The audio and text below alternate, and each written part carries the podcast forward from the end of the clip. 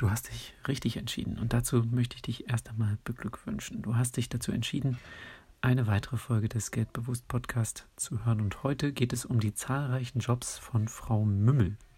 Vielleicht kennst du ja die Kinderserie Pepper Woods. Darin geht es um eine Schweinefamilie, bestehend aus der vierjährigen Pepper, dem Bruder Schorsch sowie Mama Woods und Papa Woods. In der befreundeten Familie Löffel hat Mama Löffel eine Zwillingsschwester, die Frau Mümmel genannt wird. Frau Mümmel hat jede Menge unterschiedliche Berufe. Unter anderem ist sie Eisverkäuferin, Busfahrerin, Lokführerin, Bibliothekarin, Kassiererin im Supermarkt und Hubschrauberpilotin. In einer Folge wird sie deshalb sogar ausgezeichnet, und zwar als Bürgerin, die am härtesten arbeitet. Nun wollen die meisten Menschen ja eher smart arbeiten als hart. Ich auch. Dennoch gibt es viele Menschen, die mehrere Jobs haben, aus verschiedenen Gründen.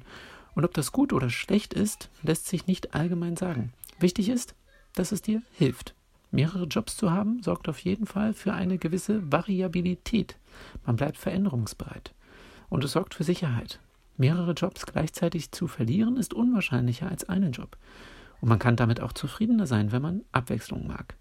Frau Mümmel jedenfalls macht alle ihre Jobs gut. Und soweit ich das beurteilen kann, ist sie dabei gut drauf.